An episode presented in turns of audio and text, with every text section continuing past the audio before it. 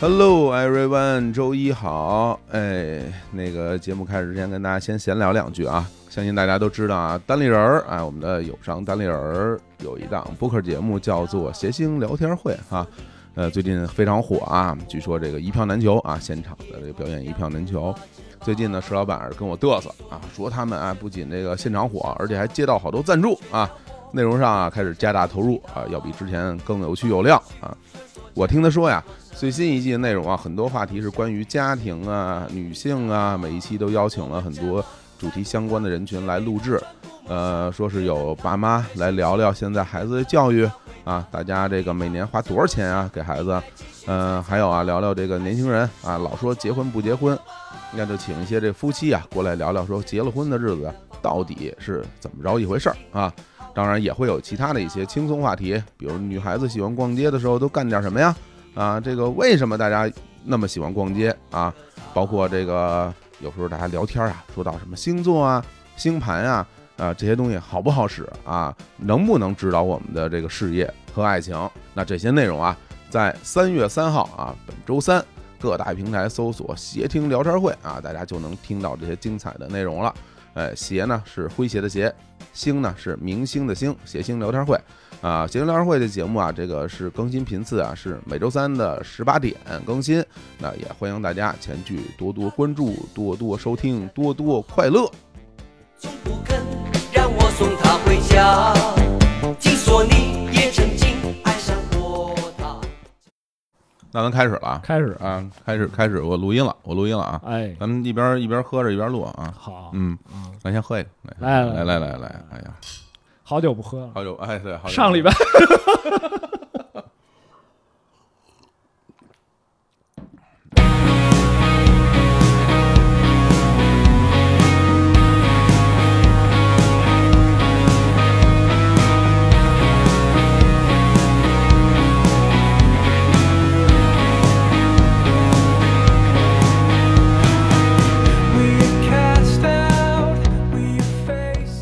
哎，大家好啊！欢迎大家收听《日坛公园》，我是小伙子。今天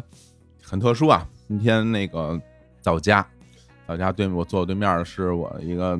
好朋友，大学同学，嗯、贾总。那嗯咱们跟大家打一招呼吧。哎，大家好，嗯我是贾总，贾总，哎，那就就就就叫贾总吧。哦 嗯行嗯行至少得有一称呼，也不知道是谁。贾总今天从从公司是从公司来的，对，从从公司过来从，公司来上上我家这儿，然后我们俩人聊着呢，然后正好那个我这儿有那个啤酒事务局他们刚给我寄过来的那个啤酒，嗯然后正开两瓶，我们俩正喝着。现在是下午 下午就喝上四了，点四点十分，然后我们俩说说说吃不吃点儿啊？嗯我说先别吃，先先先聊着吧，先聊着吧。这阳光挺明媚，今天北京天气也挺暖和的，对，都像嗯春天了，今天是贾总是从北京这个崇文门啊，这个对东花市大街。对对啊对，从那边过来。那地儿我特别熟，因为他大学毕我们我们俩大学同学嘛。后来你是在上海读了那个研究生，对对对，啊、然后从研研究生毕业之后回北京，嗯然后就在那个地方工作。对，那地方当时啊，就现在也是啊，就是嗯那个体坛传媒。对然后你回来是到了那《扣篮》杂志，扣篮 slam 那会啊儿叫对，因为有版权合作嗯，啊，那是哪年啊？回来的时候，呃，我回北京是零六年的，就是正常嘛，毕业九十月份是啊啊，回的北京，因为我我都不知道研究生还有毕业什么，就是怎么算，就是那种呃，就是正常的，跟大学一样。啊然后那个也是之前就开始在上海找工作了。啊，对，就是因为那我们俩大都在上海上大学啊，然后嗯然后我大学毕业回回了那北京之后，他又在上海继续读了读了研，对，因读为了什么专业？我本科学的生物，然后嗯研究生学的是环境工程。那还有关系 啊？呃，对，呃，嗯也嗨，啊，是不是有点关系？呃，没一点关系，感觉学习上没感觉到有什么关系。环境工程都学什么东西？环境工程就是环，呃就是这种环境里边儿用的机械呀、然后那啊些、那些呃药剂啊，然后那些方法呀、然后这些这这个纯技术活儿啊，这是？对。对对对对，他他那比如说正经的这个环境工程毕业毕业生应该去到什么地方做什么样的工作啊？呃，我们同学好多去那个环评所，哦，环评环评，呃，还监嗯啊，然后就是这种，一般是跟这个企业，因为我们上的时候就有好多企业的人已经过来了，就是要人这个，环评我听说过啊，因为嗯呃因为我后来我工作涉及到一些什么那个矿，嗯，这矿好像后来是开矿之那前必就须就的，得有这个对环对评，对然后包对括还有那个之后矿挖到最后有没一个错什么植被恢复什么那么一个一个计划，都得在最开始就做好。对对对，吧而且有的产呃工业有的生产呢，它是中间要不定期的就要进行这个环境的这个评估和检测，啊对啊，它等于是一个长期的这么一个那工像作。像这种工作，它是第三方机构还是说就是国家的机构？国家机构，国家机构啊对对，它有认证的，哦啊，是这样。对，想反正回来也没干这，个，回来呃对，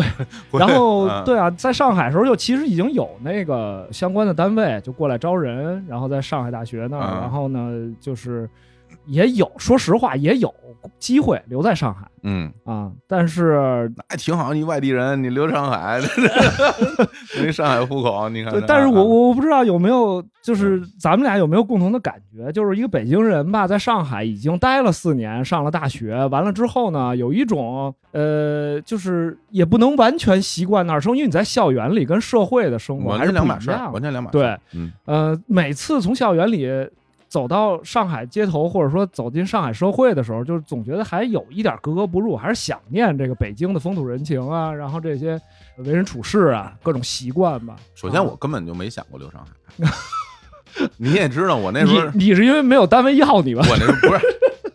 不是我那时候完全不啊是一门心思想着回北京弄弄乐队嘛，哦，对对对，我从来没想过留在上海找工作这件事儿。哦然后而且就是说实话，就是我们在上海，大家很有的时候啊，去到上海之后，然嗯后你可能会到一些你工作的周围的场景，嗯或者是你跑到上海的什么陆家嘴啊，或者南京路啊，嗯，就感受一下上海一个大都市繁华繁华对淮海路什么很漂亮啊，对然后还有那些法租界什么的那种状态对。但其实我们当时上学的时候特别偏，我们在杨浦区，嗯，然后呢，你从那边出来，你感受到的是一个很破败的一个工业码头的那么一个场景，嗯是然后包括我们周围的那些居民啊、居民区什么的，你会看到它其实是一个特别特别市井的一幅画面，而这幅市井画面又跟北京的市井画面有特别大的区别，嗯，甚至于我们当时在那儿语言都不通啊，对，听当不懂那个时候上海不说普通话啊嗯。对对对，啊，当然我不是说人家一定要说普通话 了，只是因为我们自己那个你说的也不是普通话，学识是不北够，京话，对对对对，学识不够，我们听不懂。嗯慢慢慢慢的才能听懂，但的确是感觉自己跟这个地方是相当有距离的，嗯，是相当有距离感的。无论是吃饮食啊，还是嗯生活的那个环境啊，还是气候啊，对都不太适应。冬天在上海受受受老罪了。对然后你后来回来之后，我记得，哎，当时你跟我说，我我有印象，啊你说你回来，然后到那个扣篮，这其实不是啊，这其实还有一个中间嗯有一个小插曲嗯，啊就是可能就比较好的过渡我这个经历，就是我从上海毕业回来之后呢，第一份工作其实我实习是在那个环境日报。环球日这报我都不知道啊，你没对跟我我你都跟你说，因没为跟我很过短暂，因为那会儿也是这个通过呃家里的这个亲亲戚吧，啊然后介介绍然后啊到那个环境日报也在崇文门那边儿，哦呃，离得还不远，没然后听说过，当时这都啊对，当时就觉得还也就算对口吧，就是还因为你学的这个，嗯啊还真然后是，嗯。嗯然后我们在那个西我实习那个版面叫新型工业化嗯啊，工业化版我还记得很清楚。然后呃，当时就去这个国家的能源部啊去采访，然后一些我们在工业方面的一些环境的优化处理。那等于去了之后当先当实习记者，对，实习啊啊、记者编排吗版编也吗编啊也编我排采，好家伙，采编一体上来就对对对对对，就 一是看那儿就缺人手，不是。这个这能哎说吗？这个其实他们其实实际情况，其实这种报纸吧，嗯这个产业报纸， 嗯，产业他们报纸其实不太就是缺人手，这啊个可能就是你像我们一个版面，一个版面就是你看报纸，你翻开一这版一篇儿，嗯哎，这一篇儿呢一个星期的时间哦，就码这一篇儿，大概当时我进去时候已经有四个人在做哦，啊，我去是第五个人，五个人做这一篇儿，呃一篇儿啊，嚯，一个礼拜哎做一篇儿，哎呀，然后呢，剩下的时间呢，大家就是都很那个，就是嗯说，哎呀都，特狠，哎呀，就是都在格子里，不知道 都干什么。明所以白对，嗯然后从那会儿我也去，就是实习是在《环境日报》，嗯然后初级的接触了一下这个平面媒体，等于待了多长时间？待了，你像我九月份回来，我大概两三个月吧，然后实习。然后就去到杂志社对，了实习完了，嗯人家就说、行啦，小伙子，这个转正吧，转正吧。我说嗯行，转正就行，我走了。哎嗨，对，说实话，其实也嗯没那么没那么多兴趣吧，我觉得呃对于啊这事儿，对，因为我一进去，就是说我明确能感觉到，嗯就是就是我如果做这个事儿，踏实去做它，就是我能看到嗯二十年之后的自己还嗯在还坐在这个桌子上，然嗯后呃喝着茶，然后看着体育报纸 或者什么报纸嗯啊。就是这个节奏，已经几个月时间，已经能让我去了解我大概的工作的这个节奏了。是不喜欢的是吧？呃对我特别害怕这种东西。哦就是我特别害怕一一个一个东西，就是你能一眼望到头了，就、嗯嗯就做下去，我就没有什么，其实反而没有什么勇气往下走。这这那你后来到了那个扣篮这块儿，那个杂志现有了吗？呃，当时我去的时候已经有了，呃，就是出过刊了是吗？它是这样，嗯它之前呢，它是用那个另外一本刊的刊号。啊，啊、可能是呃一三，比如一三五六月份出一个内容，嗯，他那他们那会儿可能叫 O Sports，叫全体育，就是做一个哦那个呀啊，，对对对，哦那个我我看过，对，然后它啊中间会有一些，就是有一期啊就就是加进来就是全是篮球的类内容，就叫扣篮。哦，后来这边这边刊号申请好了，弄好了就单独成刊了。然后我去的时候正好是他单独成刊的那一期，哦啊那正好赶上第一期呀，那算是对单独，但成是刊人第一期马已经凑齐了，因为他们之前也已经开始在做内容了，嗯不管是采编、美美术，然后摄影，所有东西就是团队已经是非常成熟的了，嗯而且有几个老编辑带队，嗯然后等于是我去的时候是这个单独成刊的第一期，叫创 刊号啊。啊，创刊号。对，其实你因为那个得给大家介绍一下，贾总特别喜欢打篮球，在上学的时候哇啊， 天天打，然后打的也特别好。反正我因为我嗯对篮球没有那么熟悉啊，嗯但是我也能看出来打的好不好啊，是这样，因特别为猛，跳特高什么的。我记得你们这个节目啊，《日常公园》嗯那个是你们是16六啊16年，年六年一个晚上啊，嗯接到小伙子老师的微信，嗯说定了。我说嗯定什么了？他说，咔发一张图，一看《日坛公园》对对我们对的定节目就定名字了，定名字了。然后我嗯我我当时就是当时非常有感触，是为什么？就我对“日坛”这两个 字，因为我日坛中学毕业的，是嗯啊当时是日坛中学的校队，然后篮球队的，对，嗯等于在高中的时候就是。我就已经完全的沉迷到这种这个篮球这个这这个运动里了。嗯，你真喜欢。对然然后到大学，大学也是咱们咱们学校那个校队，我们还去跟那个上海外国语学院和体育学院打过比赛，嗯是都是啊，是 CUBA 的比赛吗？哦，不是不是不是，啊上海市的、啊，上海市的对高校联赛高校联赛啊啊啊啊！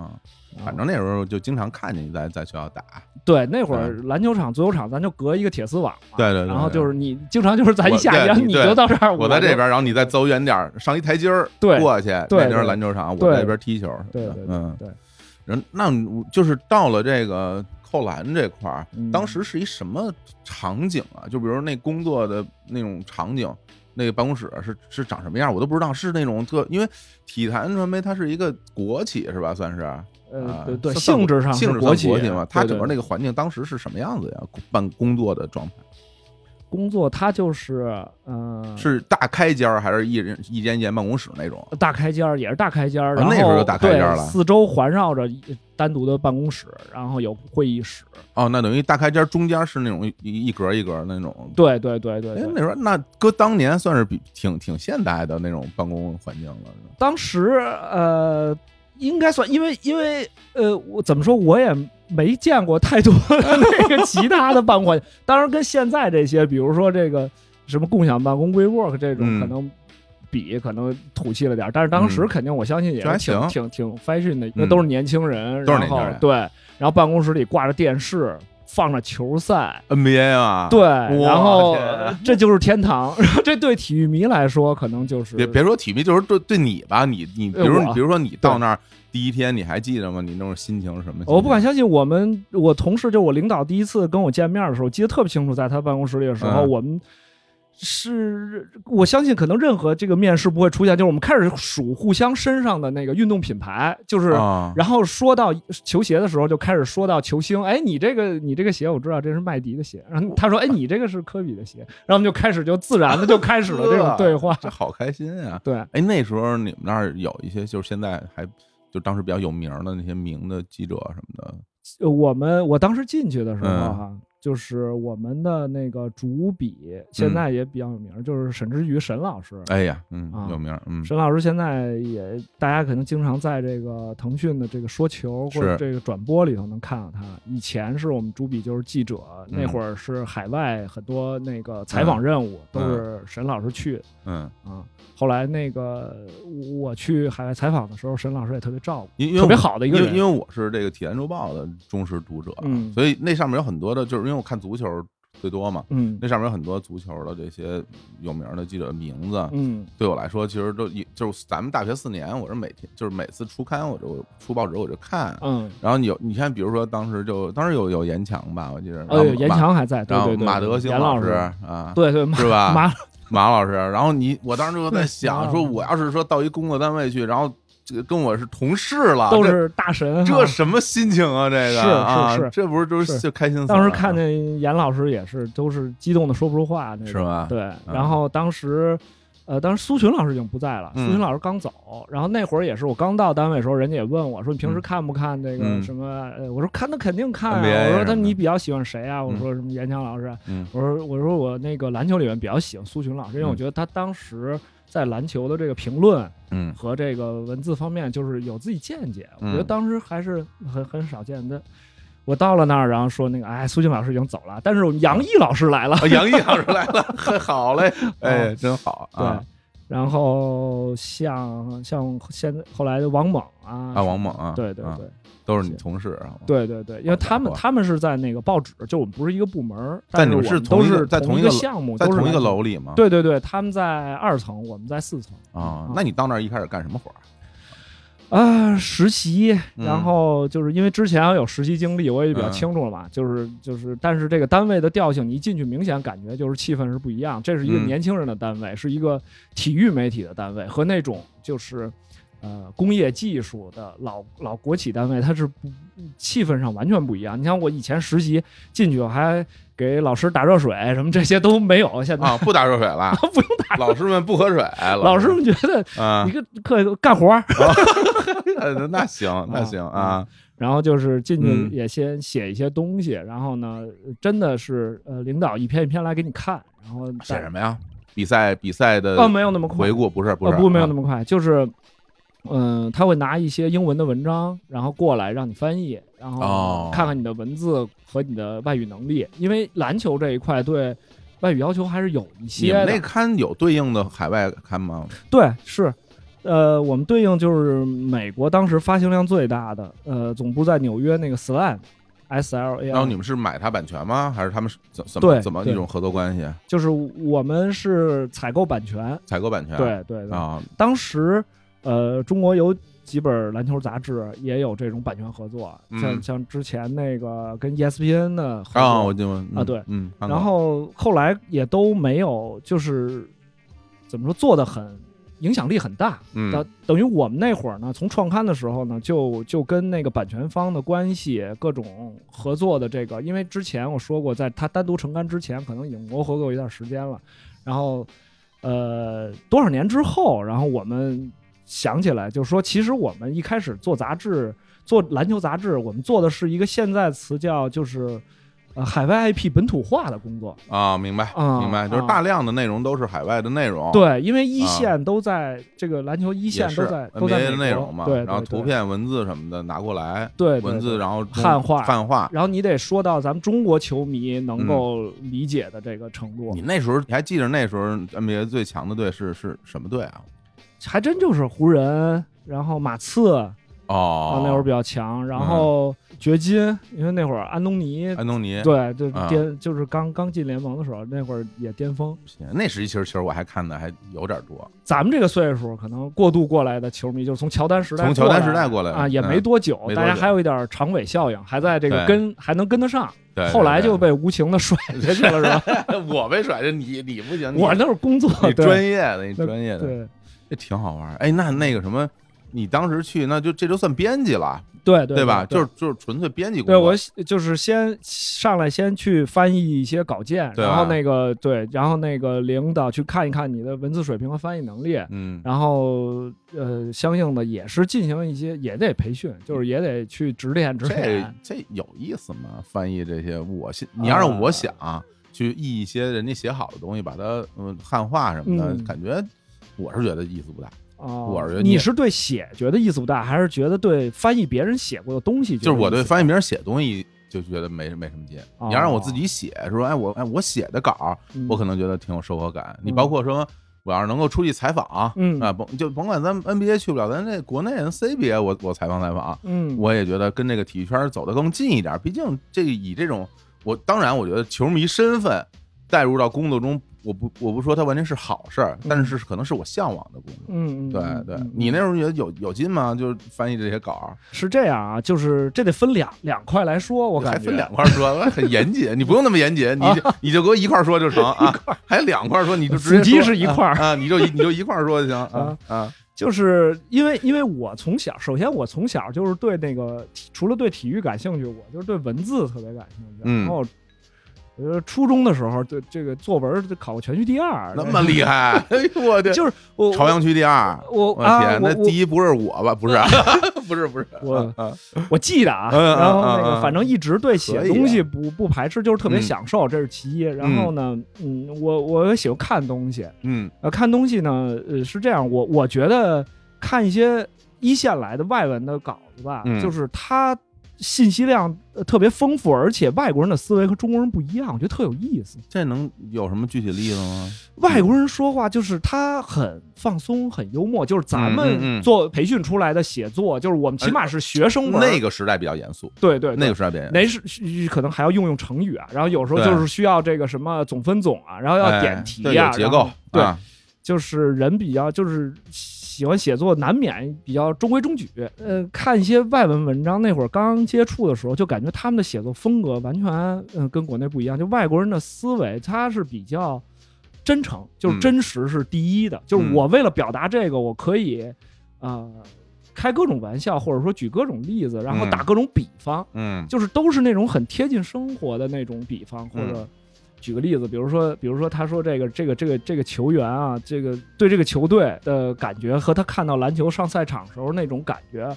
就跟这狗啊看了骨头似的，他就是他就已经呃嗯，控制不了自己或者之类的。觉得特别像那种美式电影里边那种美式幽默。对，对吧而且这本杂志它本身的特点，因为它在纽约嘛，嗯它总部在纽约，就是它文风更更街头、更哦俚语一些，哦嗯哦，是很这时样尚。啊。呃，他这个原版出版人，他的当时旗下有两本杂志，这个篮球 Slam 是一本，然后还有一本叫 XXL，就是是一个是一个偏说唱音乐类的杂志。像是超大号是吗？对对对，啊三叉 L 就是啊啊 oversize、嗯那种哎黑人穿的那种。明白嘻啊哈嘻哈文化。对，嗯呃，所以他的 Slam 这本刊呢，就是它有里边有浓重的，你看原版它有浓重的音乐风格，哦它里边甚至有些栏目，就是当月就是最红的这些呃说唱的歌手的单曲，哎，你说这个，咱们当时看 NBA 那些集锦配嗯的那些歌，全是说唱，是吧？你 这个当时就是对吧流行文化嘛，全它是就这是。个，因为而且，呃，篮球在美国就是它是最跟嘻哈音乐走的特别近的一个运动对品对类，对对对。他们之间这些明星的互动啊，然后这些几乎是分不开的。也是啊，嗯，他们嗯有的人自己还去录歌呢，对对吧是他们啊自己也出专辑，嗯像利拉德，啊像以就前玩儿嘛对对对，嗯，你看他的文章，就是觉得很轻松，很接近年轻人。就是我们可能在其他的那种中文版的一些一些杂志里头，没有看到这么就是没有这么轻松的，大家都很那个坐而论道，就很严肃啊。所以当时觉得看也很享受。嗯然后呢，我又爱写，嗯然后看完以后呢，我们其实翻译，我个人的习惯就是我先看完看懂了，然后呢，嗯我有些东西就是说。国内读者可能不感兴趣，或者比如音乐，就像嘻哈，当时可能嗯，国内还没有这个这这个中国有嘻哈什么这个节 我嗯目，的对对 所以可能普及率不是特别那大。可然后不我我嗯我我们就做一些必要的呃删减，然后加进一些自己的这个感受也是嗯可以的啊嗯。所以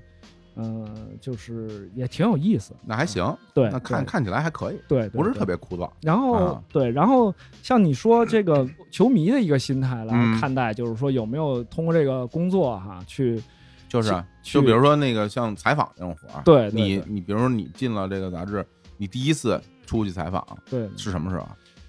嗯，应该就是零七年的夏天，那很快啊，对，就很快去哪儿啊？采访谁？呃，当时我记得第一次是我第一次是去那个东单体育场，嗯，东单啊，就是啊就东是南是北京篮球圣地，啊街头篮球圣地，北啊京篮球晒鞋晒装备圣地啊。对，嗯当时那个 Nike 有一个活动，嗯然后呢，请的是那个嗯 Paul Pierce，就是哦，保皮罗尔斯啊，啊，哇，因为当时时当时这个凯尔特人也如日中天嘛，那是啊，嗯，嗯，然后我们是领导说，哎，现在有个采访任务，现在这个活动，就这活动我们都没参加了，哎嗯就是说现在这一站到了东单体育场，嗯呃，离崇文也不远，那太近了。你们你们现在就去。就算远，你石景山你也得去，你还嗯对东单你肯定得去啊，对因为我现在想起来，我怀疑当时是这样，就嗯可能是也没有，就是主办方也没有确定有没有采访环节，啊，他就定了以后，我们当时就去，大概晚上我估计，反正天是黑了或者擦黑，就七七点七八点钟了都已经，嗯嗯嗯，然后到了那儿，就是几家媒体一起群访，群访，在没一有个单在访，在个屋里还是室外呃，在一个屋里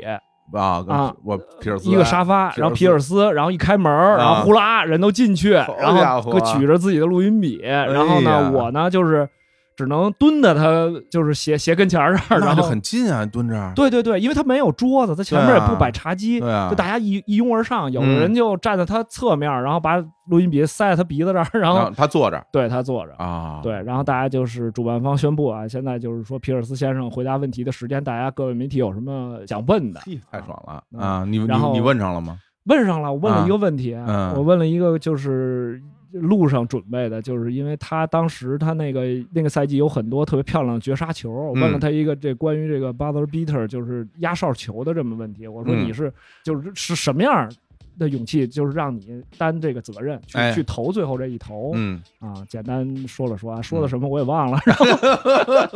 因为你问的时候，当时我觉得就是说我我我我我的困难在于我迈不过去的是，我面对着他，我能把这个话用英文说出来，的我觉确得对我来说是特别大的压力。的确的确，当你翻过这个压力的时候，我突然一下就不知道怎么就泄劲儿了，然后就、他就说，因为我心想，反正你说的都在我录音笔里，然啊后回去可以再整理出嗯来、嗯嗯，啊，因为他不像一对一的访谈，像咱们俩这样有问有答，那是你问完了，然后他说完了，马上下一个记者就就就要抛出他的问题了，群访嘛群访对就这样嘛对对然后嗯然后 OK，然后我我我后面几个问题我就也没有找到机会再问，等于我就问了这么一个问题，就问那一个，对那然后也可以了，短短的几分钟嗯吧，大家就是七嘴八舌，大概问了也就四五个问题，然后主办方就说好行了，说说就是那意思，皮尔斯先生现在一天的活动已经很累了，就我们嗯今天采访就到这儿、结束了然后结束了。然后我出了门儿，我才想，我说这一个问题，然后我回去这个这写不成一篇文章啊，这个啊，啊，然后回去就是这就也很难交差感觉。然后果不其然，反正到时候人家就到了，领导就说说你这个结果怎么样啊？我说问了问怎么样，一问了一个问题， 问一问 题说那那那那你这不行啊，你这没完成采访任务，给我定了个性。哦，嘿，对，当时就等于你没完成采访任务，然后那个，呃，也是从那儿以后吧，我就觉得这个，呃既然既然干这个行业，也不能完全就是以这个，当然不能完全以球迷的心态去，然后就等于到那儿一看球星就全懵了，然后等于，呃，没有把自己这个，呃。价值或者说自己这个本职工作，给他给他给他先完成作那为你啊基比础，如咱现在回过头看，嗯，就是一个合格的群访，嗯能够写出一篇稿子的，你该怎么做？你问几个呀？你问很多人也不让你问啊，你怎么你怎么你怎么 整啊？其实也不行。这个啊后来我就知道了啊嗯这种这种群访，就是不管怎么访，就是到后面我们就是等于就是等于 游了之后，啊，就是就算不访，嗯就我们也能给他做出一篇文章来。哎，这就对对了啊，呃，甚至后面不是这个圈里还出过一个事儿嘛，嗯就是有某。不是我，不是我不提他名儿，我真忘了。就啊某某一个刊物的这个记者去了以后，据说参加采访，采访的是詹姆斯还是谁，然后回来以后写了篇文章，结果被人球员看了， 看了人说人当众就说说我没说这话， 当时都是纯纯胡编纯，编纯，编，我啊是天，是也有不这种容易情况，也不容易有。人你你毕竟你这问一个问题，你要编编出一篇文章来，的确你不编怎么办呢？对你内容如何填充啊？嗯。是吧？实际上，呃，正常的操作不是叫正常，就是说正规的操作应该是，就是你这篇文章应该做不成一对一采访，但是你如果你有群访的话，你最起码能写成一篇特写。特写文章就是说，你前后大部分篇幅是在， 是你这个作为篮球作家的这个身份明白去根据他一个赛季的表现，哎，结合主题写一篇文章，对，中间呢用几个问用几个问答呢去印证你的论点。就是他就是亲口说他本的，人也是这么他亲口觉得说的。对，就对比如说对他这一个赛季有好多绝杀，比如你问皮尔斯对，就是说，嗯嗯，就是说他这个未来现在阵容已经齐全，现在未来一两年内的这个目标肯定是见不会说再说我是到到季后赛第二轮或者怎么样，我嗯一定是剑指总冠军的，就是他本人一定要说出这句话来，然后用到你的文章里，这是一篇很好的特写文好章，，挺好。嗯不过我听说你后来还去过外国啊，不是去去去是啊，去去是先去采访的 NBA 还是先去采访的那个什么哦世世界杯啊？是是是世界杯吧？当时是是先采访哪个？当时是这样，这是啊零七年嘛，然后怎么哦那又会儿零七年？又零七年就出国了？呃，零七年，对，还应该是应该是零七年的夏天吧，啊，应该零七年夏天。嗯，然后那会儿我们是因为定了零八年奥运会嘛，然后那会儿那个刚打完世锦赛，然后阿根廷不是把美国菜了吗？那会儿阿根廷队很强，是吉诺，是吉诺比利、斯基科努拉比他们那利、那斯波科儿拉、啊德尔菲诺啊，那一黄金一代，黄金一代阿根廷的黄金一代。嗯呃，然后他们呢，呃，李宁有一个有当时跟那个阿根廷国家队有一个合作，是然后他们等于穿啊李宁的衣裳吗，对李宁的，啊李宁赞还助当时还赞助了好像是西班牙队还是哪个队，嚯啊啊，也挺厉害，对嗯，然后李宁当时是想走国际化路线嘛，嗯嗯，呃，我们是随李宁的这个呃这个这个品牌方，然后我们一起去那个远赴阿根廷嗯去采访，因为当时已经有传言说出来，就是斯科拉这个可能会有有可能会签约火箭，就哦是哦，那时候还没去火箭对还没有，就马上就要去了，哦，呃，然后我们等于是作为中国媒体本身对这个他们阿根廷队作为一个强队去备战奥运，这也是一个话题。世界然后冠军的对采访啊，对，嗯然后对这个斯科拉本人也是中国媒体也是趋之若鹜，当时、呃啊嗯有这么一个机会，嗯然后大家都挺珍惜。然后我们这边呢就派了我一个人去，然后自己啊，对，就我们单位当时有几本刊可能都受邀了，然后哦我们这本刊可能就我自己一个人，当时凭凭什么就你啊？你 哎，我这真的，你你一我年轻人嗯刚来的，嗯为什么你能去啊嗯？为什么呢？ 就是因为我各方面能力都比较强吧，啊就是这其这其实不是啊，跟这开英玩笑，跟什么英语有关系吧？开玩笑，不嗯是不是，我后来看懂了这件事儿了，嗯，因为阿根廷太远，没人想啊去，好嘞。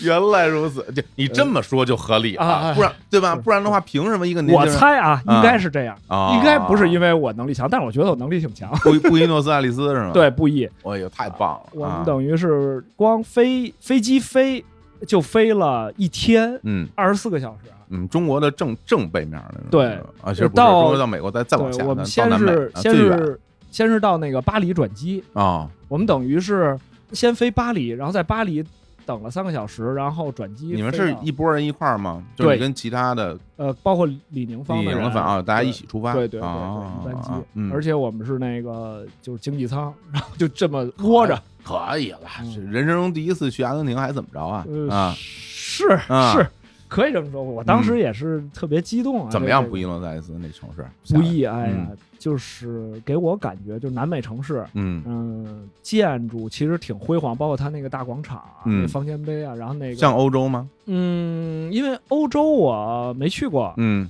呃，我感觉有那个欧洲就是电视里或者那会儿纪录片看过的那种建筑风格，嗯，呃，他当时给我最大的一个感觉就是说，因为咱不是看那个俯拍镜头，咱是真的走进这个城市了，对，啊，走进大街小巷，对，我就觉得它辉煌过，嗯，以前肯定牛逼过，哦，辉煌故对，哦，现在就有点破败的感觉，就是就是哦人的状态，包括建筑物的陈旧，嗯，嗯包括嗯老旧小区的那种破败，嗯嗯嗯嗯，，穿穿插在一个繁荣的一个框架里边儿，明镶嵌在里边白儿。那对，人的穿着打扮看起来是很国际化，还是说嗯也都没有不是一般？对，哦就是感觉甚至可能不如当时中国，包括同嗯年龄，因为街上您看年轻人，嗯然后可能那种穿着，嗯，感觉就是路边人都在踢足球，然 后对足球特别的狂热，那可不嘛。对，嗯然后有这个呃沿街吆喝，就是秩序性感觉没有那么强，不嗯嗯像当时嗯咱们中国可能都没有那种什么满大街的这种拦车塞广告，可能都哦，比较对嘈杂，比较狂野，比较啊狂野嗯啊，然后当时他们在那儿举办一个叫四国邀请赛。嗯是美洲的四个国家，嗯然后等于阿根廷作为主办方，东道主就是为奥运练兵。这时候他就集齐了国家队，除了吉诺比利之外，嗯然后所有的国家队主力啊、呃当时斯科拉也是队长。然后呢，在这个他一个嗯海滨城市，嗯，等于一个度假村，有点像北戴河似的，就跟北京边 儿上。然后嘞有一啊度假村，然啊后在那儿去打一个打一个邀请赛。哦，我们等于是过去你，后来是斯特拉专访吗？对，专访。对，我天儿，那得有翻译吧？英文、呃英语，有有一个翻译是李、啊李宁自己带的翻译，西班牙语翻译。，对他英语、西班牙语都行、哦啊，那是一个你小女孩儿。那你说的是什么语言？我说英语啊，你说我英只语会会西班牙语肯定不会说，就是而那且当地的人他嗯好像就是英语也不太那个，明白？而且他们当地人好像看中国人眼光都特怪异，因为他们那儿亚洲人都很少。哦，我走在街上，人家都看，就是有人去啊扭头，回头率特高。有一你老外，对你不不不是特 别适应，哦就是，对，被人看，原来北京是看别人。呃对是嗯嗯嗯，然后当时是在那个球队下榻的酒店，嗯然后品牌方给我们安排了这个呃单独的采访。球嗯员在比赛之前，他们从酒店房间一个一个的下到酒店的餐厅，然后餐厅我们就是 坐在一个像这样的桌子上，然后大家一对一的进行对谈。那你那时候访斯科拉的时候都都聊什么了？还记得吗？呃，依稀记得一些，啊因为太太久远了。他主要他就是人状态怎么一样？些是很和气吗？啊，就是善健谈还是说嗯特别和气，特别和特别特别 nice 的那种人，哦，就是又有礼貌，嗯又善解人意，嗯有同情同理心，不叫同情心啊啊啊同理心哦，就是又就是篮球的那些术语，那些篮球的、嗯呃标准回答，姿势又很很很正确、哦啊，等于就是很职业一个人，特别好。对，特别好，那个他有多高？两米两米零几吧，感觉怎么样？就是我这就是往这儿一站，我就觉得这人我打不过，就不不是一个物种，是不是？打篮球打不过还是打架打不过？哎我正要说嗯呢，就是不管是打篮球还是打架都打不过，因为我我们一般打篮球的人，就是我们好打球的人，就嗯一般就是一、就是呃打野球，在场边儿大家一站就能大概能就先拿眼睛打量，就先哎瞄对方，啊哎，明白？这我这这我这懂是一，习惯。这我懂。嗯对，所以像见这些球员，像斯科拉，像像像后来见科比啊，就是、嗯就这人往这儿一站，你你你一拿眼一打，就这这人要上场能把你虐死。是他是特别大，他不光是块儿大、身高，而且他嗯的那种武侠小说叫就杀气，就是哦，是吗？对他有一带自带一种气场，就是他他可能反映到篮球场上，就是他的敏捷力、运动能力，嗯，让你会觉得就是他做动作你可能跟不上他，就是这感哦觉，都能哦感觉出来。他举手投足啊什么的这些而，且我在电视上看，就感觉，因为首先斯科拉在 NBA 打球的时候，他整个那个身体就是那块儿嗯都不吃亏吧都是一大块儿。嗯除此以外，我我我看很多就比较优秀的篮球运动员，他们嗯手都特别长，对对，就感觉他那胳膊往下一耷拉吧，就 对恨不得都都到那个大就是小腿这或者膝盖那儿，对就感所觉以这玩意儿走起来道就觉得这都哎呀不是一个物种，这怎么弄啊？这没错，是有这种感觉，就是觉吧觉得觉得物种有差异，然后啊，对，像像像 NBA 他们球评报告也都会写，除了除了这个身高、体重、这个弹跳力，他也会说臂展。他必定是用手，不是用脑袋去打的。他这个臂展是很重要的指标。嗯有的人确实是一般的，咱们知道科学上来讲，一般是你的臂展等于你的身高嘛，这是正常人的比例。，对啊，嗯、但是 NBA 就基本没有这种比例了，都是臂展比身高更高长 很多。对，就一哦般就是比如、比如六尺多的人，嗯这个这个臂展都能到七尺十几寸那种。 我就是天儿！哎，你有没有很夸近张距离看他们打球啊？对啊，在、呃有啊，近距离这次，比如去阿根廷，就嗯他们打邀请赛，我们就坐在场边，就在篮筐下面。感觉怎么样？呃，那跟个比赛节奏啊，跟电视上看是不是完全完全不不一一样完是全吧不一样。嗯对，就是节奏之快，嗯然后大家的这个肢体碰撞之就是拳拳到肉的这剧种，烈哈？对这种冲击力嗯，啊，这种对抗性，跟嗯电视上看好像轻轻一个动作，但对实际上那个动作是非常就是一般人普通人是受不就扛不住的那种，而且特别快吧？速度特别快，攻防转换极其快。嗯呃，我觉得就是因为因为看，就我们打球的人看球的时候也会有一个就是有感同身受的感觉，就是如果我我我去场上打某司职某个位置的话，嗯我可能两两回合不用两回合，可能一回合就拉胯了。一回合就把那个肺吐出来了，对对，就是你对喘不过气儿来，对对对，倒不过气儿来。对对，我他把看你的机能给你拉拉空了就，我觉得现场看足球也是，就是嗯你在电视上看足球，你感觉哎觉得就很缓慢，大家都很都很慢啊，嗯慢慢腾腾的又看两眼传一传。你到一到现场，你看大家那种那种速率，对那种来回，我你就感觉你你一个折弯跑，你直接你就废了。对，嗯，而且对，就是你离他越近，你离场边越近，离这些人越近，嗯你你感觉他这种速度和冲击力越越直接越真实。嗯然后我当时这个比赛是这样，那个球场外边你不知道，他最受欢迎的球员其实不是斯科拉在当比，哦，他又是队长，呃，他挺帅的也，也长得挺帅，嗯然后，但是他在当地最受欢迎，大家喊着名字是德尔菲诺。哦 德，尔菲诺我不知道，你以前在猛龙打过的，嗯然后呢就是特别帅，长得特别帅的小伙子，哦，然后呢司职后卫，等于后卫球员嘛，他动作又飘逸，然后三分又准，哇，一帮女球迷在门口啊，德尔菲诺，然后哎呀不行了，而且你能能明显感觉到，就是那些小就是小个儿球员嗯，就更快是吧？呃对，就跑起来，我天，对就带着风，因为当时我也看过那个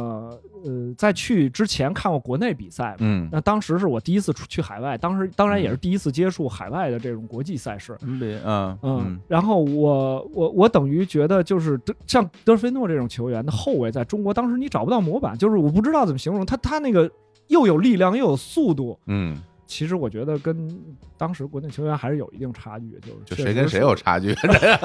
还是没说 哎呀，真行，真行，啊嗯真行！这是近距离观看了世界冠军的水平，对对吧？对因为这个就是你就可以，我这世界冠军就没什么好说的，就是世界上打球打最好的人，一拨人就是他们，你看一眼就知道这差距有多大了。是对，是然后回头自己再自己回去再打球，感觉这哎就玩呗，就瞎玩吧。嗯对就就对，就明显就是觉得哎这辈子肯定追不上了然后，然后然后你后来是不是还访过科比啊？啊嗯。科比就很多年之后了，嗯啊、因为就是说这次出国采访之后，嗯然后我每年的夏天都要经历这个、嗯呃球员的采访工作，因为嗯这个、这个工作本身其实其实也是一个慢慢积累的过明程。白。嗯嗯采访科比当时不管在国内还是在大洋彼岸，在美嗯国、都是嗯，就是这一个行我们这行里边就是做记者吧，嗯都都是很难得的机会，是都是不是轻易就是一个毛头小子或者说一个人就能得到的机是会。不是一个？我觉得，如果说作为一个媒体从业者，就甚至是一个篮球从业者啊，嗯。能够采访科比，应该是大家一个很很重要的一件事吧，甚至是一个很有仪式感的一件事，我都觉呃得，，对，嗯应该这么说。嗯当时，但是这话说回来，就是我们嗯慢慢等你真的具备了采访科比的，就是那个资格嗯的的时候，可能你就没有这么强烈的感嗯觉了。明白明白嗯明白，嗯对，是你的一个工作嘛，没错，是。呃，其实在，在采访科比之前，我在一零年那次也是去品牌活动的时候，我去纽约，然后当时是乔丹二二零一零发布的，啊，在纽约的一个发布会，嗯，那是我第一次看见乔丹啊，什么心情？我就现在很难形容，那个就是我们小时候的，而且我也很难跟听众们去形容，因为对啊，现在的受众可能就是比咱们小一点的，没关系，你跟我说就行， 我我就就就就觉得就是已经看东西已经不清楚了，然后就是浑身就是在倒凉汗，就背后在出汗，那是一个什么场合呀？呃，就是一个新闻发布会，啊嗯就是是一个酒店的一个房间里面，然后前面一个条形大桌，然后后面都是折叠椅，很中规中矩，我坐在第三排。然啊后，前面两排有品牌的人，其他媒体的，当时跟我们一块儿去的，然后呃有这个我们自己报纸的一个同事，嗯然后他还有幸向乔丹提了一个问题，嗯我们当时就是心里头，等我们觉得羡慕的时候是已经下来的时候，哦，当时是感觉别说让我问一个问题了，就是嗯我说话都说不出来，看见他本人的时候，能就是真能能想象，能想象，他从他从、嗯应该是你们做好了之后，他才对他他才进来吧？对对就是对，他走进从来，后台走出来，就是他走进来那一那一刻，哦我感觉哇我天，全场就是因为不光是我们嗯那些美国人嗯也在欢呼啊，也在这个鼓掌。你想当时他已经退役一段时间，就是已经，但是影响力嗯，而且大家对他的这种崇崇敬之情，对他的爱啊，真是这种爱嗯没道理，那就就嗯就就那不是讲乔道那理是。乔丹啊，那是乔丹那啊是乔丹啊，对我，那天是那那不是一个人呢，对啊呀， 那是就闪着光儿就过来了呀，那是一个信仰和定义，就像啊嗯对真的就像对，对如果你有信仰，我们当时做杂志老是说，因为我们那个在杂志语言里也经常说，就是如果你有信仰的话，对篮球也是一种信仰。那在这个信仰的领地里，那乔丹肯定是不由分说的这个定义者和解释者。嗯，真是太好了。他穿运动装还是西嗯西装西西装革履，就是乔丹。后来他经常看他穿西装，嗯对他还特戴棒球帽了。低森的一个，没 没有没有没那么时尚，就是很正式的场合，人家就是很正式，而且很哎呀，对。太然棒后了，太棒了。对，嗯，琢磨琢磨琢磨滋味儿，啊我觉 得。那后来科比是什么场合啊？呃，后来是科比有过几次，嗯啊，大概有三次吧，嗯其中一次是我们去那个沈阳，他他有一站活动落在沈沈阳，哦，在中国，在中国，嗯呃，这三次都在中国，哦，嗯，因为他固定那会儿耐克的活动就是，呃，夏天他会组织球星来中国行，然嗯后耐克这边阵营就是科比和詹姆斯嗯两个人轮着，嗯科比那那年是来沈阳。呃，我们是从北京出发，带着我带着摄影师，带着记者，嗯嗯，我们一行是当时还抉择了一下，因为活动方式都给报销路费的嘛。嗯呃，但是我呢，作为这个呃就是策划，嗯呃和这个和这个编辑，然后嗯我我是当时就是建议团队都是呃高铁，当当然我没想太多，我就觉得高铁比较踏实，而且嗯当高铁是比较这个呃比较准其实比较准比较准比较的准，不会晚对点。对嗯对对，，嗯就虽然我们打了很大的富裕，然后嗯我我我还是倾向于高铁，然后因为当时这个团队也也也也都比较年轻，也没人没没没人来反对你这种建议。嗯等我们到了沈阳，打了个这当时沈阳火车站，我我印象也很深，就很乱嘛，嗯然后就打了个黑车，然后嗯去酒店跟品牌方会合。到了那儿，我们才知道，就是由于北京大雨，然后呢，除了我们坐高铁来的这波人以后，剩下的所有媒体都没来了。是当天没到，还是说就没不来了？就是正在改签，就哦不知道还能不能赶上明白，啊、嗯因为大家订的都是机票，因为嗯嗯嗯，天气原因不能起飞，所以我们是当时唯一的媒体到了的，就是因为我们选择高铁到了，然后大家就开始紧锣密鼓地准备，然后碰方案，跟品牌方去提这个拍摄方案。那时候科比在那儿了已经吗？当时他应该已经在了，已经到到那儿了啊，嗯或者是在路上，应该、啊应该是已经在了。啊嗯我们是一直就连夜连夜一直到凌晨三点，我们都在碰这个方案，因为因为你要去告诉别人你你们的拍摄方案是什么，你要展现的主题是什么嗯啊，等于现场都在做这些准备，然后灯，然后摄影师我们再联系当地的这个灯光组，就是一些拍摄的器材的租赁，所有的这些准备工作，一直到凌晨三点，然后我们第二天的早上。就对科比进行了这次彩拍吧，这叫嗯啊嗯做了一个封面 故事。嗯，这次封面就是我我我为什么对先说这个呢？因为这记忆特别深刻，这次彩排特别成功，不光嗯是因为我们是唯一。呃，采到它的媒体可能嗯时间各方面啊、相对比较充裕，品牌方的配合度啊都特别好，大家合作特别愉快。更重要的是，我觉得这次呃科比就是当时展现出来的状态，因为这个采访其实是很吃这个球员状态的，嗯就是有的时候这个球员就你就特累，没精打采，我对我就不想说，啊，你问我这问题，我就懒得，就不愿意动脑子，不愿意说，嗯嗯就就状态很差，你出来的文章就很水嗯嗯啊。当时科比的状态就是非常好，精神抖擞，然后嗯走、走进来，然后我们呃这大概跟他交涉一下，我们拍摄有几个场景，然后嗯几个动作，然嗯，后嗯，他他很那个，当时我我当时说话也有点颤音，因为确实也挺紧张的。那第一次是第一次回见，应该还是第一次见第一次见，对嗯那么近距离的，然后一对一的嗯这这种接触、嗯啊，然后科比也是就是很 nice 的那种。你发现他们这啊种球星啊，其实是对待工作的人员啊，嗯，或者说呃对普通人啊，他们都是不像没有那么高高在上的感觉啊，所以拍摄进行的很顺利。嗯，然后中间有一度就是有一个小插曲，就是我我我们有一个镜头需要他拿着球去拍一个特写，嗯然后呢，我就在嗯、布景外面把球传给他，差点把他脑袋砸了。 当时给那个耐克人吓坏了，觉得你这个来一趟，这不是给别给弄坏了。回去时候，嗯，嗯，然后科比也是指了我一下，说这个意思你你会不会传球？ 你这场上那么骂你，你真说是马上你就下去了，呃，对吧？马上就费事儿上了，你就下去了，直接跟教练说这这这个这换走。 对对对，这人不能要这短期合同这人不行了，这是，对。然后那那期是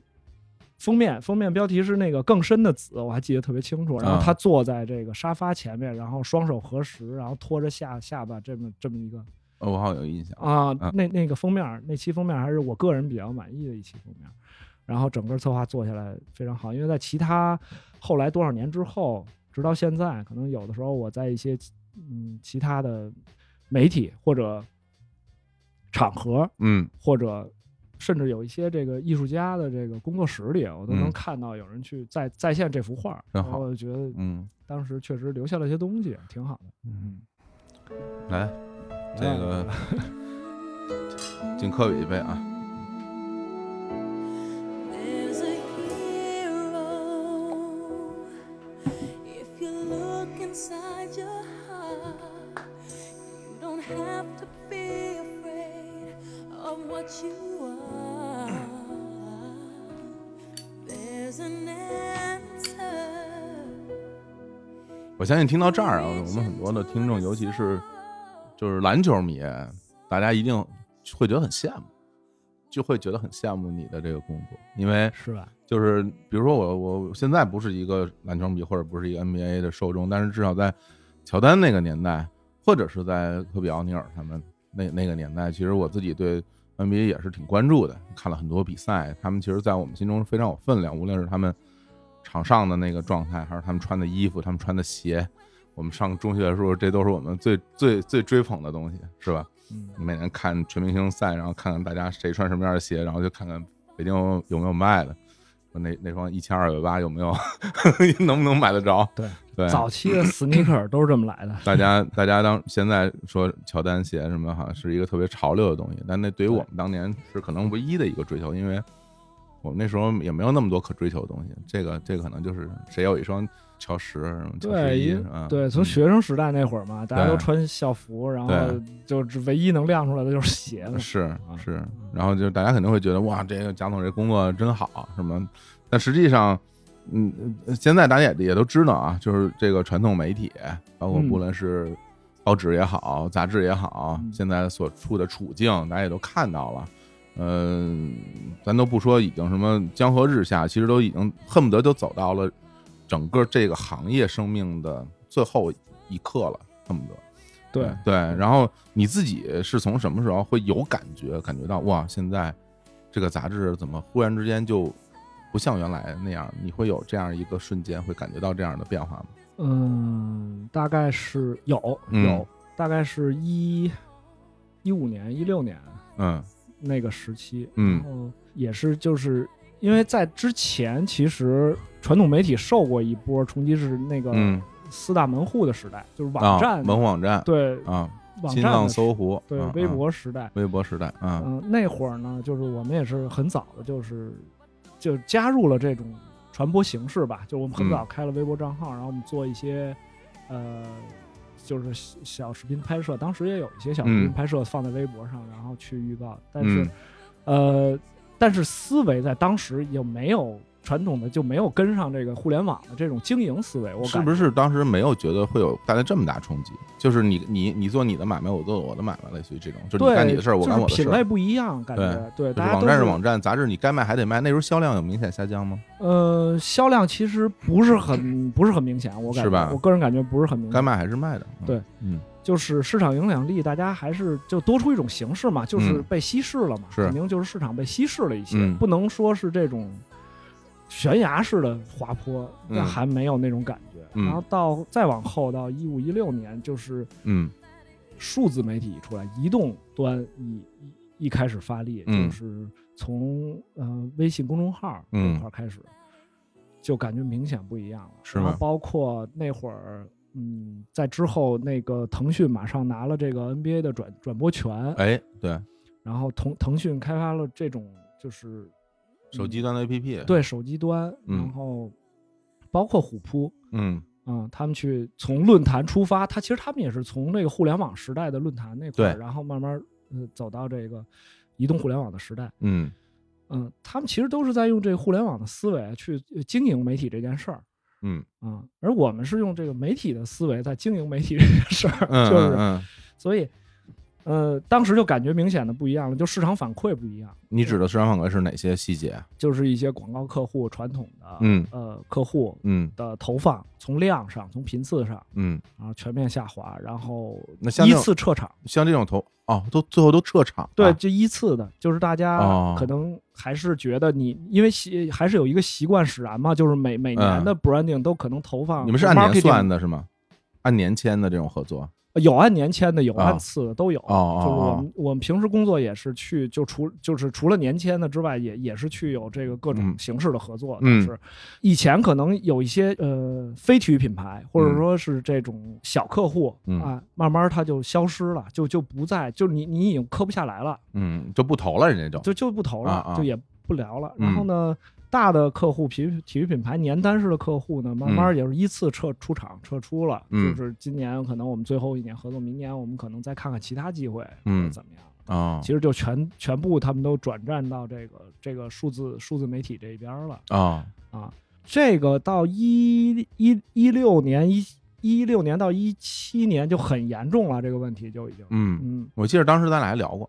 呃，嗯对，当时可嗯能正式场合、非正式场合吧，因对，为我就是们对，没有没有特别深入地去谈过这个话题，，对对，嗯我们嗯只是说有这么一个现象，然后我对们当时也在想积极的想解决办法。你们当时怎打算怎么来应对这个事儿呢？哦我们也去学呃有样学样啊，就嗯是最简单的说啊，嗯就是说实话，当时就是我我们也想去就是从数字端去发力，然后做自己的， A P P 或者是公号对对，有做了吗？嗯、就是 A P P 是很早你就知道不可做了，因为这嗯个东西确实投入投入还是比较大的，嗯而且对它的产出，就除了除了广告的评估之外，就是嗯其他产出方式一无所知啊、是，啊。然后，呃，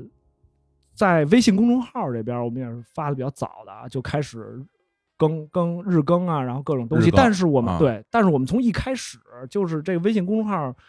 呃，单独买单的情况几乎就就很难打开这个市场，因为嗯它可能更多的是呃杂志广告的一种添头或者怎么样的，去可以跟人谈一些合作。嗯因为当时微信公众号虽然就是很火，但是它本身的变现方式也是众说纷纭嘛，就是大家都在讨对，论。因为因为有火的，因为嗯比如公号最最鼎盛的时期，它当然有那种偏偏十万加恨不得有的对那个号，对，然后呢，当当然后来大家就不知道里边的这个数呃数字是真是假，但无对所谓，因为它对有这个数据。对那比如像你们这样一个传统媒体去做一个公号的话，其实就是从用户导流这方面，包括总整个这个数据养成方面，其实是我我觉得会面临挺大的困难的。对，就是你如何把你真实的在现实中的那些受众，让他到你的公号来看这个，嗯，对啊对对吧？这是一个难题啊。这个是两难，是特别难的，就是因为你要想好它的逻辑啊，嗯就是说，如果你往这上面导流的话，其实我们也是意识到这个这个是代表了一种阅读习惯的改变，是啊，这等于就是一种自杀性的，就是等于那那我们就彻底放弃杂志这个载体啊，嗯就转投这个战场就、嗯就嗯就好了。但是当时又、又又不是这么坚决，或者说没有看清这条路的但走但法。但是在那个时期，你们如果不放弃你这个实体杂志的这个这个事儿的话，你你因为你撤出了大家这些这些广告方，你出对一本亏一本吧，我我就觉得，嗯，这不至于出一本亏一本，但是它嗯不、已经不成为商业就是成功的商业模式了。是吧？我我我再说多说一点这个公众号这个事儿哈，嗯就是这个一方面是我们就是没有决决策说就是放弃掉整个杂志这个，然后全部投入到这个公众号的这个明白产品方式。嗯另外一方面就是这个公众号产品方式有一个特别大的问题，就是嗯如果你站在品牌方来看的话，嗯，你要的是传播，传播结果对触达。对，那我我很简单，我当时有了一个概念，就是当时有了一个东西，包括咱们现在做的叫自媒体。嗯第一次出现自媒体的时候，就我们在公众号上在比对比阅读量的时候，我们发现我们居然就是说你杂志这种深度阅读的文章，甚至干不过一个当时就是只是展示每场比赛之后，就我把比赛图往上一贴嗯的这么一个公众号，完全就一个人在弄，一个大学生，嗯？他就可以跟我 PK 这个这个这个阅读量和触达。那那你说，如果你是广告商的话，你是投哪个更划算呢你当时什么心情啊？看到这样的局面， 就是我我我说实话，我是很很着急，但是又嗯没有、没有没有解的那种那种那种心情，嗯就是非常着急，就是想把自己手里的工作做到更好。嗯但是你做到更好了，花了很大的功夫之后，你却看不到结果和希望。嗯，这么一个感觉，就是相对还是比较着急吧。总结起来应该就是着急，但是这着急里面含包含了很多的这个心理因素，因为因为这个有其实不解啊。你有现你现在想起来其实是这样啊，就比如说你一本杂志，你肯定有很多的内容，嗯一篇一篇的文章，对吧？对对包括呃赛场内外的人、嗯那球员的专访、啊、侧写啊，所有这些东西，其实它有很多装备，然后对装备很多内容，花边儿，然后对然后但是一个公号，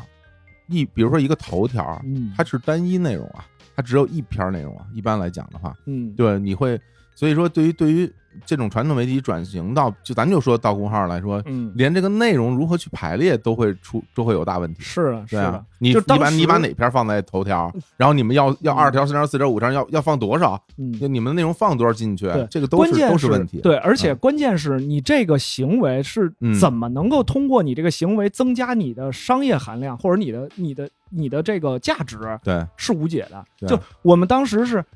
呃那那我们自然感觉就是封面故事应该放在头条大图，对吧嗯？第一条，嗯那这是一篇有质量的文章，嗯我保证它有一个。但下面二三四就我们一直列到拉那个需要点拉拉下下拉，我们才才能显示出来。就我们很多栏目都可以放进去。对但是你会发现就没人看了，后面因为他就没人愿意往下再接着点或者怎么样的，对对他宁愿去再关注一个公众号，或者说对再看一个其他，因为那个嗯成本对、选择成本对他来说，对读者来说，就是他的成本更低嘛。他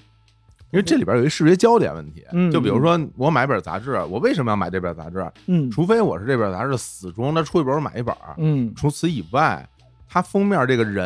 嗯这个最大的那个字号那个字儿，对是吸引我购买的一个重要原因。嗯比如说我喜，比如我喜欢喜欢哪个球员，是对吧？我喜欢哈登，我就愿意跟哈登学习，对，学习这个对嗯是吧？哎呦，不行，这这 学这个，你说的这个对吧你说的这个还是后话，嗯，就是你用现在的思维在套以前的事儿，不是我的意思是说这个，哦就是说，比如这个东西是吸引你去购买的一个一个一个原因吧原。理上但是你到了公号可不是这样了。嗯，你到了公号吸引大家去买，去去点开，原因很多是因为是标题，对这个标标党题对它能吸引我，我就点开看；这对标题不行，我就我就不点开看。对，整个的这个这个内容制作和发布的逻辑都变了，变了嗯它不是一回事儿了。是这样的，我想说的是这个，明白，对明白吧是这样的。啊你要这么说，是确实是，它整个嗯逻辑都已经变化了，对啊就不是一个，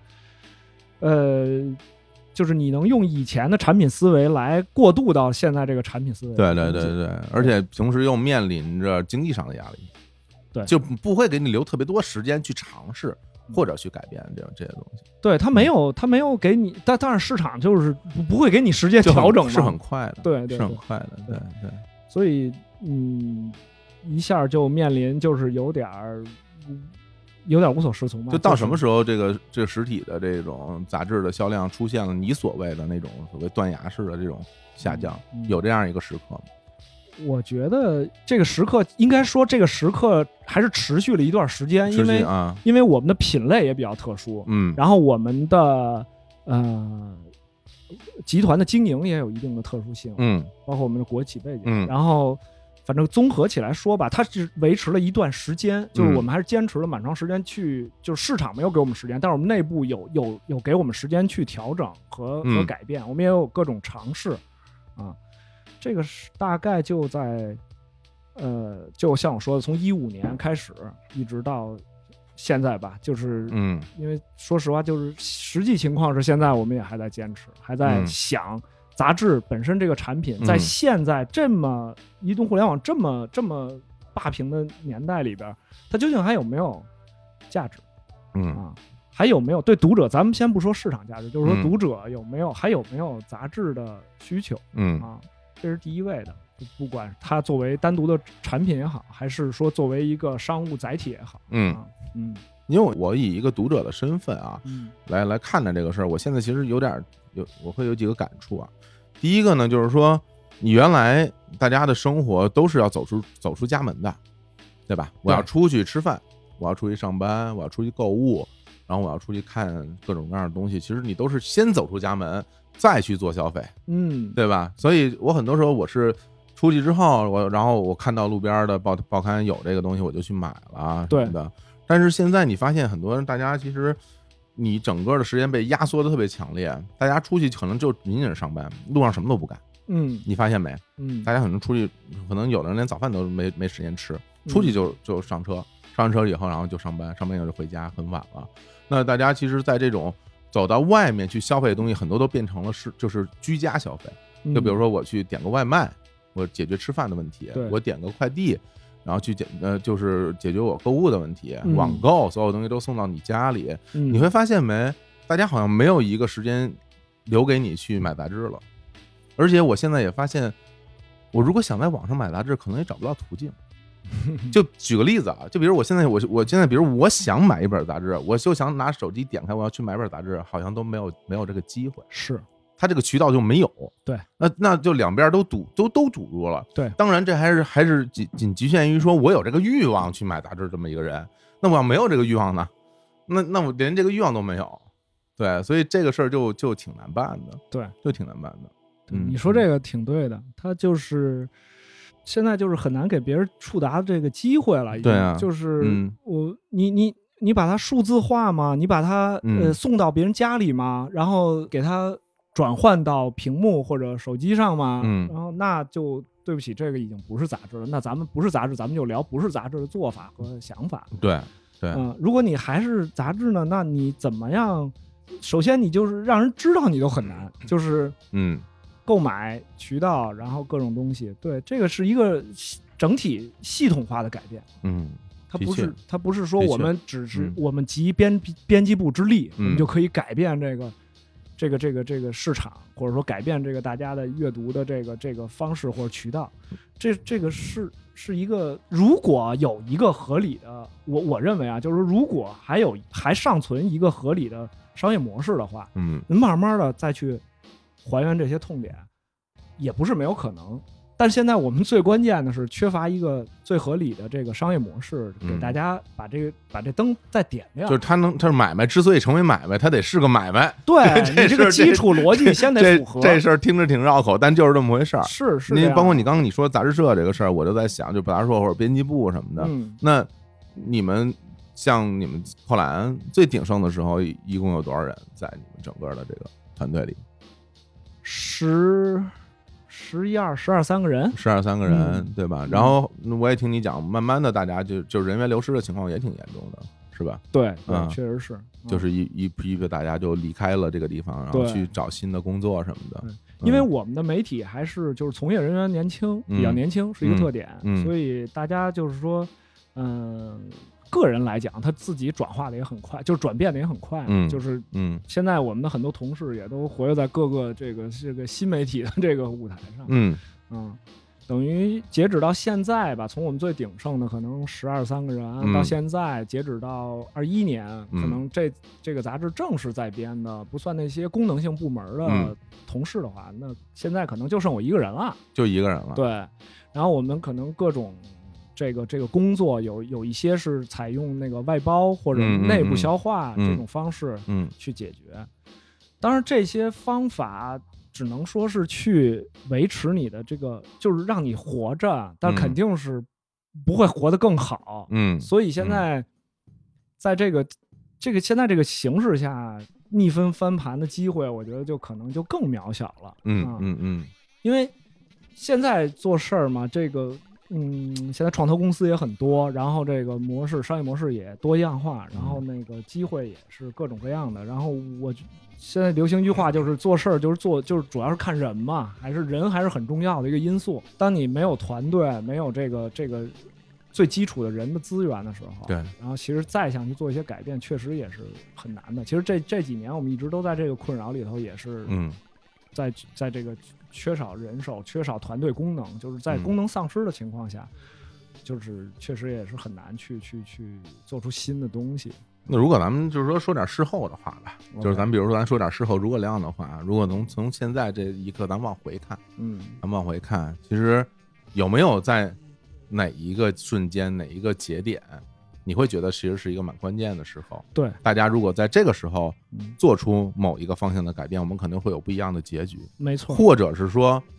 我这是两个问题，或者是说，无论你如何去整吧，历史的潮流就是会让这些传统媒体走到最低低谷，然后会让他们消失。你会觉得这两方面，你会觉得哪个东西是你觉得会出现的情况？它可逆还是不可逆？它是可抗拒还是不可抗拒？我觉得是不可抗拒的。是吧？对，嗯，作为行业来讲，作为这个历史的潮流来讲，嗯我觉得这东西是不可逆的，一定会往前发展的。嗯就是你如果说是传统媒体，因为你刚才这种两个情况，对，嗯其实你的对象是不同的哎，啊、就是如果作为作为这个整个媒体传统媒体行业的话，这个趋势绝对是不可逆的。但是会不会有可能，就是说，嗯，扣篮杂志没有了，但是呃多了一个虎扑，或者说多了一个多了一个腾讯，这个摇身一变，原地复活。是吧对对对，对嗯嗯现在如果往回去说，像你说的，往回去看的话，我觉得就是应该在最鼎盛的时候，嗯居安思危，嗯去转变，不管从商业模式还是产品形式上，嗯，哪怕你去带领一个跟现在主流不是那么符合的方向，都可以，总比在鼎盛的时候什么都不做会强很多。嗯我觉得通过这个杂志的一个，我等于是经历了它从创刊。嗯到最后，目前可能只有我一个人，然后嗯现在未来的发刊计划还不明确啊，嗯这么一个生命周期吧。我觉得我个人能学到最最最大的一个点，就是说，就是你你一定要在最好的时候革自己的命，变革自己，这是一定要做的，不是可做可不做的。嗯嗯就是如果你不做，就是很快。其实不管你是什么媒体，各行各业，我感觉大家都都都是多数有面临这个问题。其实感觉这些年的时间在加速向前跑。对对，是原来可能大家遇到一个大的变革，可能需要五年或者十没错年，是这样的。现在可能会觉得一年不见，很多事儿都变了，对吧？像我们的那个母刊在美国，就是他嗯们甚至受到的这个冲击的影响，会比我们拖后好几年，啊，因为正是中国这个市场加速了这种快速的对这种嗯转变。中国整个社会形态变化也很快，大家生活的生活的样子变得也很快。对，嗯现在嗯我们做出来的一些商业模式，甚至一些东西，我绝对可以拍着胸脯说是世界第一的、领先是的。是就是因为这种市场赋予了我们这种机会，这种新陈代谢速度，这对大环境来说是一种好的东西。而且我挺认同你说的那个，嗯就是你为什么要在最鼎盛的时候去做一些尝试，或者是改变，或者变革什么这种东西，是因为你在你在最鼎盛的时候，你你有最多的钱，你有最多的人，你有最高的心气儿和你有试错的成本，没错，对是这样的。嗯对，不然的话呢，你很多时候你会受限于各种各样因素的这种约束。你没有办法去做，你当时会觉得我想做这个事情，因为我明年下个月的钱我还等着发呢，对对吧？对对，因为当你看到第一个竞争出对手出现的时候，嗯在跟你抢，其实这个竞争对手就是通过这件事，我们可以看出来，不是说是另外一本杂志，对，是你水生动物突然看到了一个他妈陆生动物这对，种。这外来外来物物物种的入侵，你当时看到那个几大门户的时候，其实就应该有这样的。对对对，咱们现在都是后话了啊，都是后话我们说这都就对其实没什么大意就是义了，当对，当我你们觉得稍就微是复盘一下。啊对。当时当你觉得就是说大家在做同一个市场，就是你的对你的甲方都是高度重合的时候，你就有这种警觉了，就是说因，当第一个竞争对手出现，就是分蛋糕的开始跟你对分东西的时候，对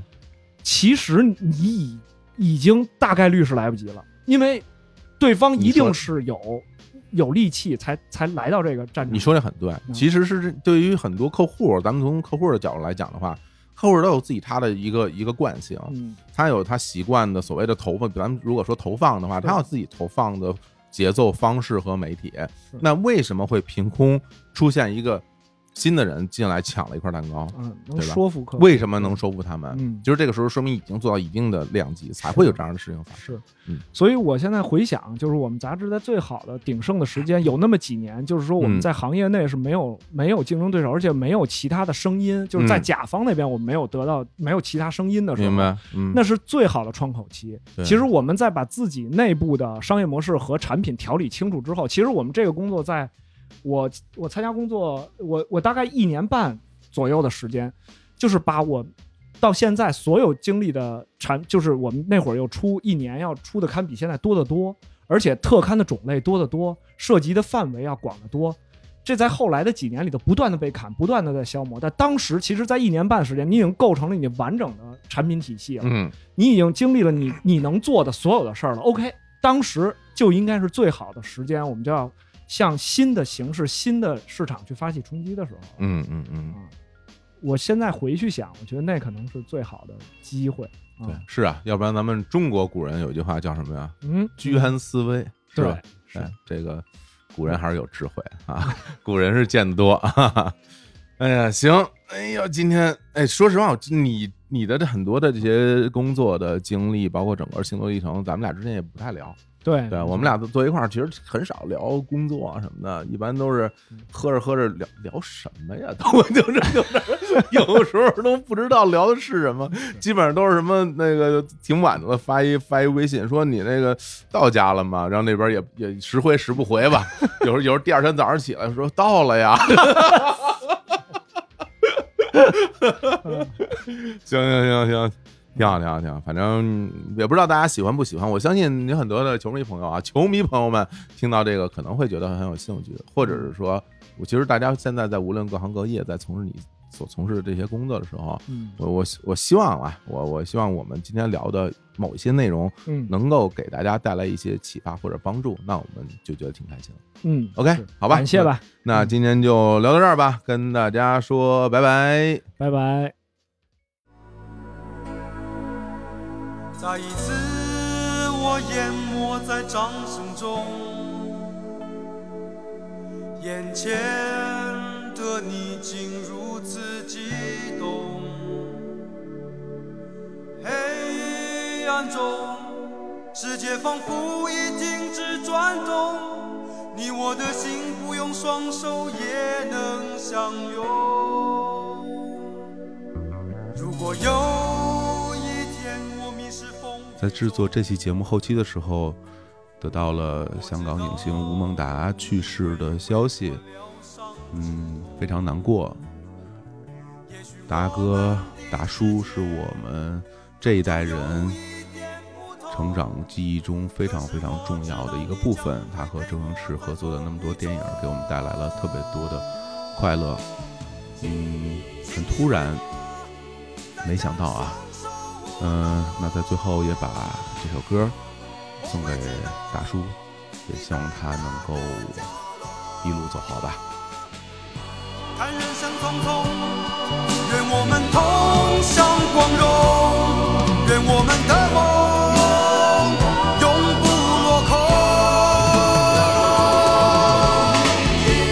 请你为我再将双手舞动，就让我们白留在心中。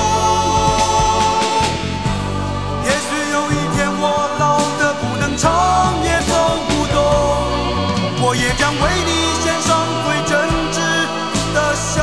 容。